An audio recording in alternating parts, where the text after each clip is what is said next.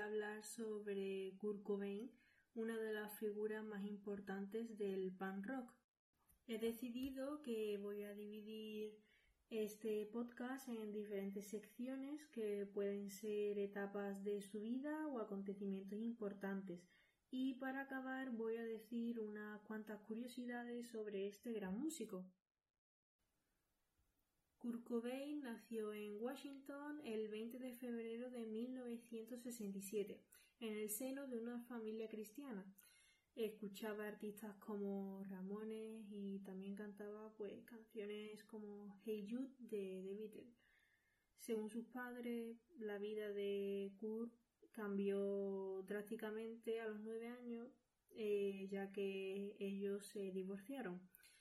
En una entrevista en el año 1993, el cantante dijo, y cito textualmente, Recuerdo sentirme apenado, triste por mis padres. Me avergonzaba compararme con mis amigos de la escuela, porque yo ansiaba pertenecer a ese tipo de familia clásica, a una familia típica. Madre, padre, yo. Quería esa seguridad. Odié a mis padres durante años por esa razón. Durante la adolescencia sufrió acoso por parte de sus compañeros de clase y también en la calle, únicamente por ser amigo de un chico gay. Eh, Kurt tuvo su primer contacto con las drogas a finales del año 1980, iniciándose en el consumo de la marihuana a la edad de 13 años. Se ha dicho que buscaba luchar contra su hiperactividad.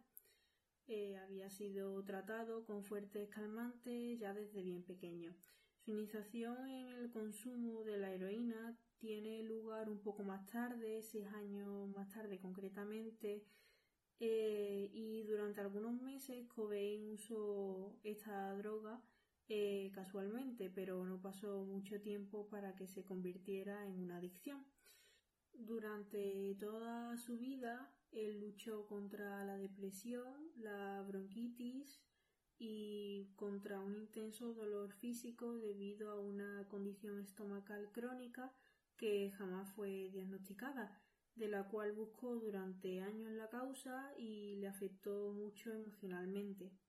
Ahora voy a hablar un poco más sobre Nirvana, ya que fue una de las cosas más importantes que tuvo Kurt Cobain en su vida y por lo que se hizo famoso.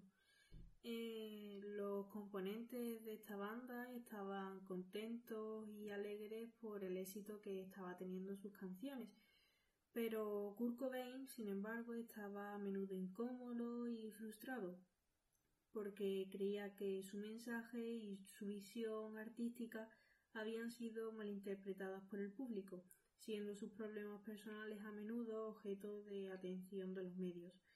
Él desafió a la audiencia de Nirvana con un álbum que sacó en 1993. El álbum no coincidió con las cifras de ventas de Nevermind, pero aún fue un éxito crítico y bastante comercial. Durante sus últimos años de vida, él luchó contra la depresión, algunas enfermedades y su adicción a la heroína. También tenía dificultades para sobrellevar su fama y la imagen pública eh, y eso se sumaba a las presiones profesionales y personales que tenía en su vida. Ahora voy a contaros lo que sucedió en los últimos días de vida de Kurt Cobain. Más o menos la historia es así. Una noche, eh, salió de un edificio con un cigarrillo en la mano y luego mm, intentó alejarse del centro de la ciudad. Cogió un taxi hacia el aeropuerto y regresó a Seattle.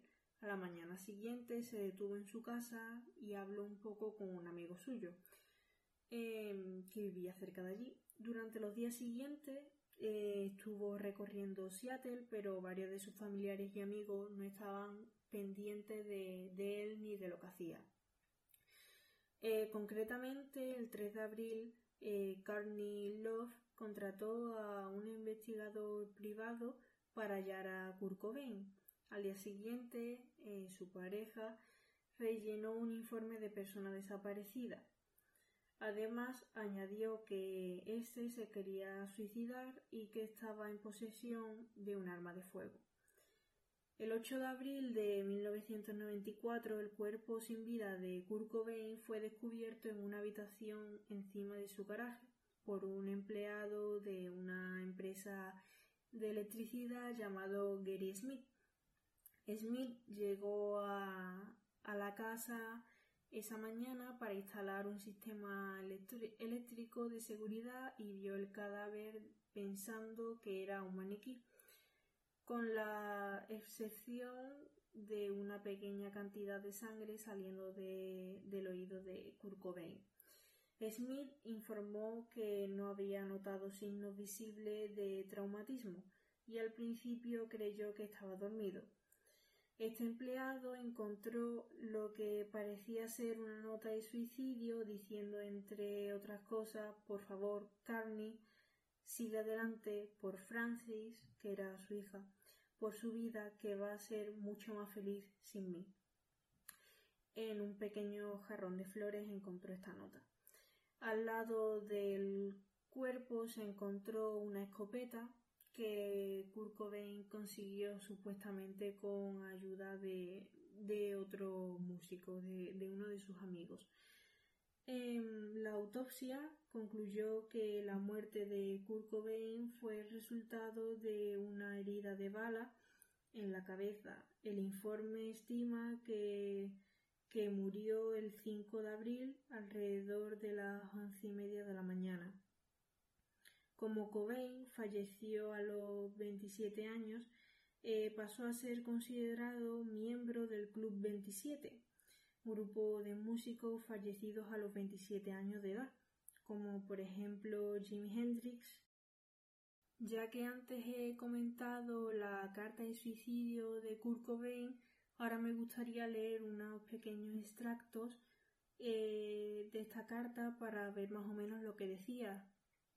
Pues es bastante interesante leer lo que, lo que quería expresar eh, Kurt Cobain en su último día de vida. Cito textualmente.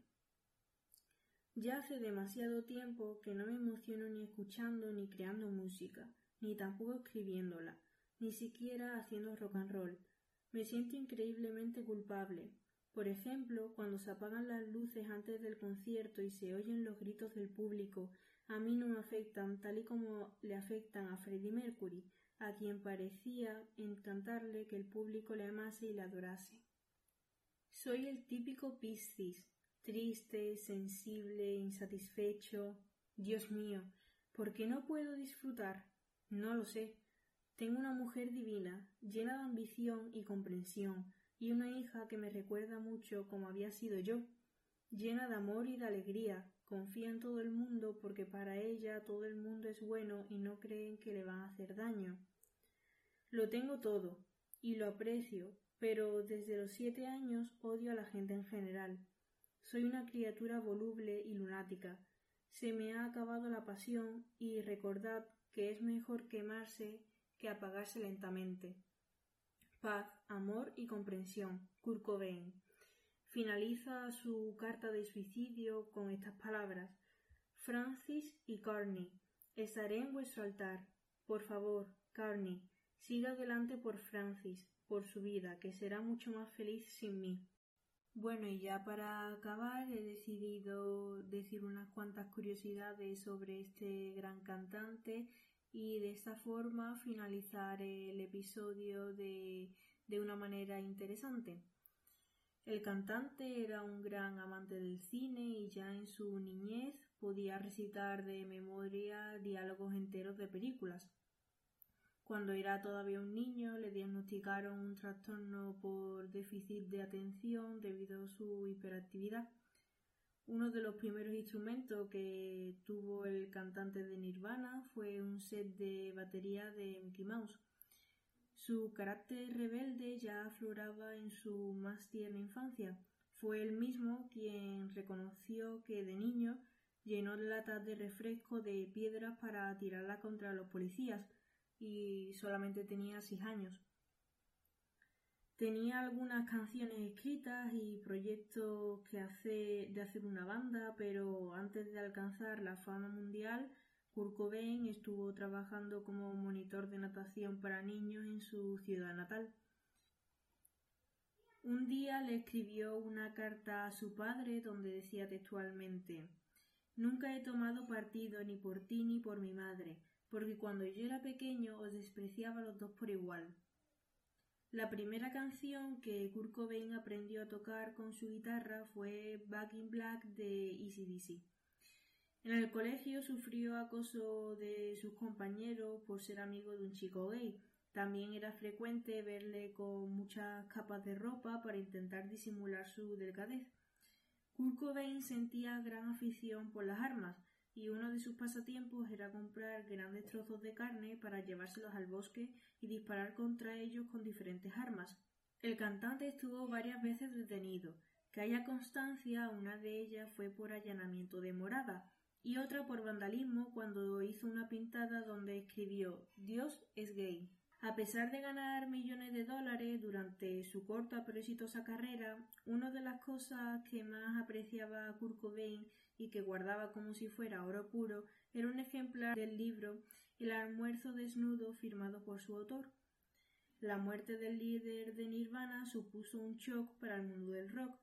Tanta fue la desilusión por parte de sus fans que la misma semana que Kurt Cobain apareció muerto, 68 jóvenes se suicidaron para imitar a su ídolo.